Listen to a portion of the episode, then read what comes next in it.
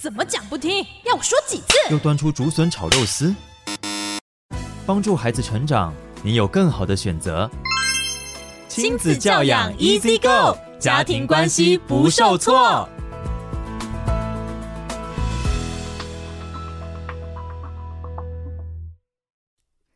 听众朋友，大家好，欢迎回到教育好伙伴，我是雨珊。今天的教养 Easy Go，我们邀请到柯书林心理师来跟我们聊聊。怎么会有人沉迷网络到完全荒废课业？我们应该怎么样帮助这些被网住的孩子呢？其实历年来做父母哈，嗯，都会遇到小孩子沉迷的事情。我那个年代应该没记错，我我在念高中的时候，应该我同学沉迷不读书，他们都是去沉迷打电动跟打撞球。嗯，所以其实这个问题沉迷网络不是一个新议题，他是一个孩子大了，他好像就会。觉得他要有自己的世界，然后他如果不能在念书上面出出人头地，嗯，他会想要在运动啊，甚至是不是那么正正常健康的活动上，但是他依然只要可以变成一个强者就好，嗯。那我觉得今天父母最为难的地方，是因为网络，尤其是这个有这个社群网站，基本上他好像是父母最强劲的劲敌。因为因为史上从来没有一个东西可以让小朋友他在这个平台上任意的挑，挑中的都是自己喜欢的东西，嗯，所以他在他自己喜欢的情境里，他就有机会在里面变成一个厉害人物。是，那高中生的小孩其实基本上他是很需要感觉自己是个咖，嗯，那他那个吸引力很大的时候。呃，有人类以来父母都要面对的功课，现在这一批父母就会遇到史上最大的困难，因为网际网路，甚至是他的朋友都在这个平台上，对这个小孩的吸引力可能比电动撞球要来得更为的强大。那呃，如果父母亲先接受这个事实，心情可以平和一点，因为因为真的不是你管教不好，也不是你的小孩很差劲，嗯、是因为很多专家都在。网络背后设计，让小朋友可以在里面变厉害、受欢迎，找到自己喜欢的平台，所以他们基本上会变成不太爱念书，甚至跟爸妈顶嘴，好像沉迷网络，连走个路、吃个饭都不理人。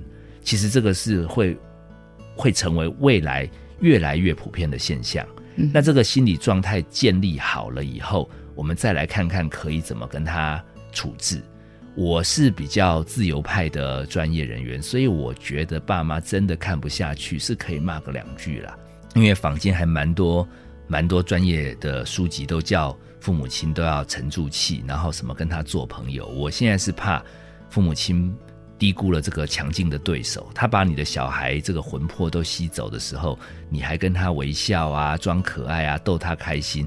我看看他那个小孩如果给你回应的嘴脸不是很友善。甚至根本不理你，没有两分钟，你你就失控了嘛？那父母亲一失控，就会被小孩感觉你更不了解他啦。比起网络上的朋友啊，那些网红啊，你真是一个只会伤害他的大人。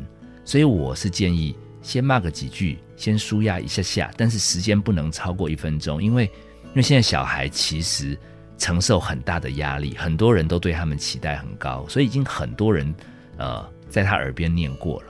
所以他应该处在一个边上网，可是其实边烦躁的状态。甚至他如果就算上网很开心，那你进去破坏，破坏太强大的话，也会让他觉得你是唯一的敌人。所以，我们简单的把我们的担忧啊，把我们的指责啊，把我们的期待念完之后，速战速决，我们就离开现场。我是建议这样比较好。那有些家长会问我说：“那他其实根本也没有停止上网啊，还是荒废课业？”那我们自己去。抒发完这个负面情绪，然后找个空间让自己稳住之后，我是建议父母重新拿回信心跟本事，因为你这个面对这个最强劲的敌人来吸引你小孩的魂魄，你一定要有一个最有冷静的智慧。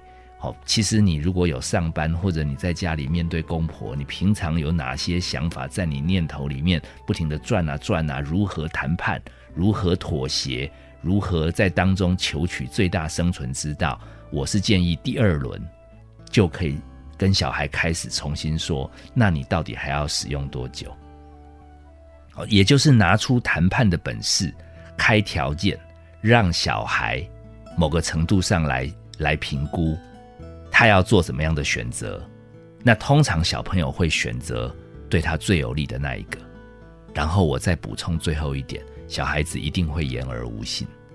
那父母亲冷静之后，其实给小孩一个让利的空间，他以为他得到好处，他从此好像好像他占上风，实际上他就不会无限制的使用网络。那最后的解方是，其实让他只有网络成瘾之外，很希望父母亲如果有机会让小朋友遇到其他的贵人，让他们来引导小朋友在其他的事件上也成瘾。那这样他沉迷网络的时间，因为他也要忙其他地方，就会稍稍比重下降。好，这个是我目前给大家的建议。谢谢柯书林心理师跟我们做的分享，亲子教养 Easy Go，我们下回空中再见哦，拜拜。